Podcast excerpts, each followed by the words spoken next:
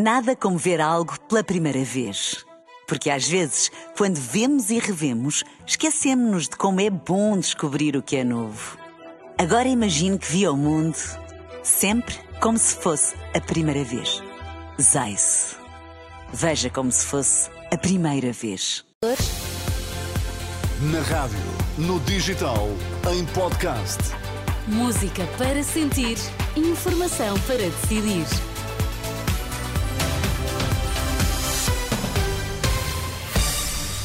Notícias às seis na Renascença com a Ana Rita Borda da Água para Jorge Destaques. Olá, bom dia. Bom dia. António Costa diz que ainda nem sabe de que é suspeita. Em entrevista à CNN ontem aponta ao Presidente da República e diz que Marcelo fez uma avaliação errada da situação política ao optar por dissolver a Assembleia da República. Marcelo Rebelo de Sousa errou na avaliação que fez da situação política ao optar por dissolver o Parlamento e convocar eleições antecipadas. É essa a opinião do primeiro-ministro de missionário. Em entrevista à CNN Portugal ontem, António Costa defende que podia ter sido demitido sem que houvesse dissolução parlamentar.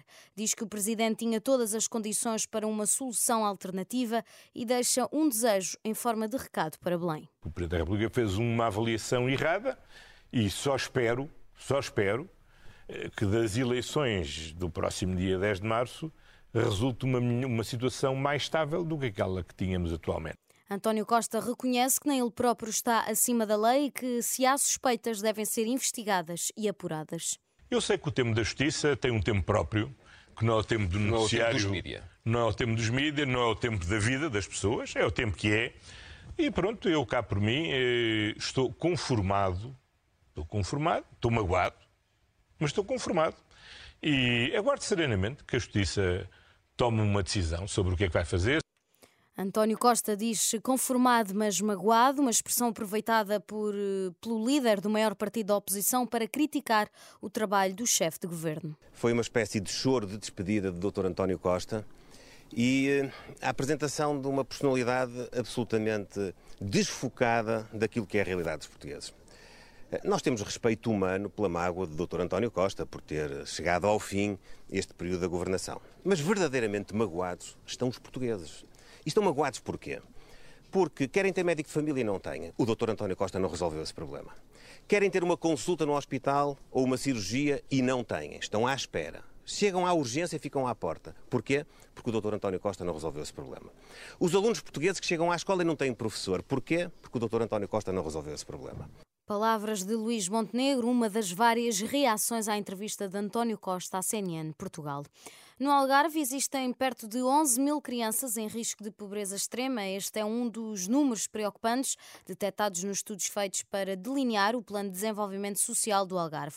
O plano apresentado ontem conta com um total de 450 milhões de euros para responder a problemas sociais graves que se vivem no Algarve como explica Brandão Pires, vice-presidente da Associação de Municípios Algarvios. Problemas da, da, da, qualidade do trabalho, da precariedade do trabalho, da, dos riscos de pobreza, da pobreza absoluta, do insucesso escolar, da, das carências a nível de saúde, das carências da habitação, que são enormes. É uma intervenção forte, acho eu, para, enfim, não, não resolverá os problemas todos, mas contribui para amenizar alguns deles. O plano que envolve os municípios, a Segurança Social e a Administração Regional de Saúde, entre outras entidades, foi apresentado esta segunda-feira. O Grupo Vita vai fornecer esta terça-feira os dados dos primeiros seis meses de atividade desde que entrou em funcionamento em maio.